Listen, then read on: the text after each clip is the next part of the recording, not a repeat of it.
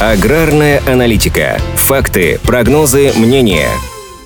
Прошлом году Россия собрала рекордный урожай сои. В Институте конъюнктуры аграрного рынка сообщают о цифре 5,75 миллионов тонн. Учитывая, что это не просто хорошие показатели одного года вследствие ряда сложившихся факторов, а четкая тенденция последних лет, эксперты полагают, что в обозримом будущем страна максимально снизит объем импорта соевых бобов. При этом, согласно данным аналитического агентства Feedlot, посевные площади под соей в России за последние пять лет планомерно увеличивались с 2,6 до 3,5 миллионов гектаров. Урожайность за этот период также демонстрировала положительную динамику. В 2017 2017 году она составляла в среднем 15,1 центнера с гектара. В 2019 преодолела отметку в 16 центнеров с гектара, продолжала расти и по итогам прошлого года достигла 18,6 центнера с гектара. Все это привело к существенному росту урожая сои. С 3,9 миллионов тонн в 2017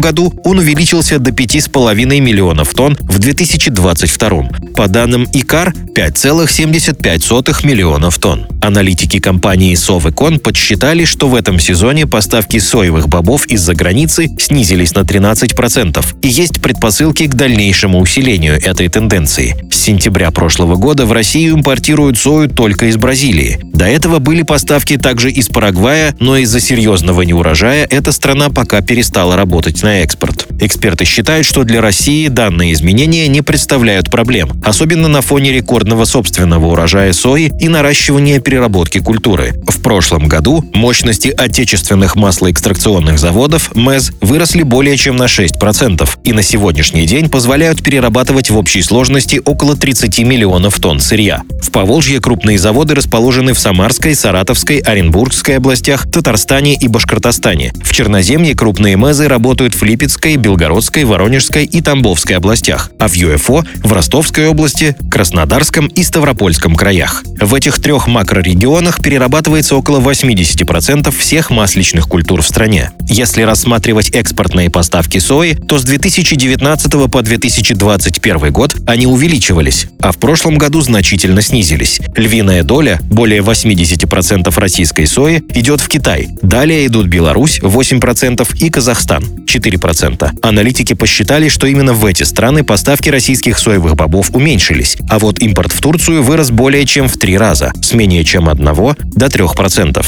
Большую роль играет и действующая до конца августа 2024 года пошлина на экспорт соевых бобов из России, которая составляет 20%. Есть предпосылки к ее возможному продлению и увеличению. Аграрии опасаются, что это может отрицательно сказаться на тех предприятиях, которые традиционно зарабатывали на экспорте сои за рубеж. В то же время эксперты указывают, что в общегосударственном масштабе такой шаг позволит насытить внутренний рынок и снизить до исторического минимума зависимость от соевого импорта. Аграрная аналитика подготовлена по заказу компании «Сингента».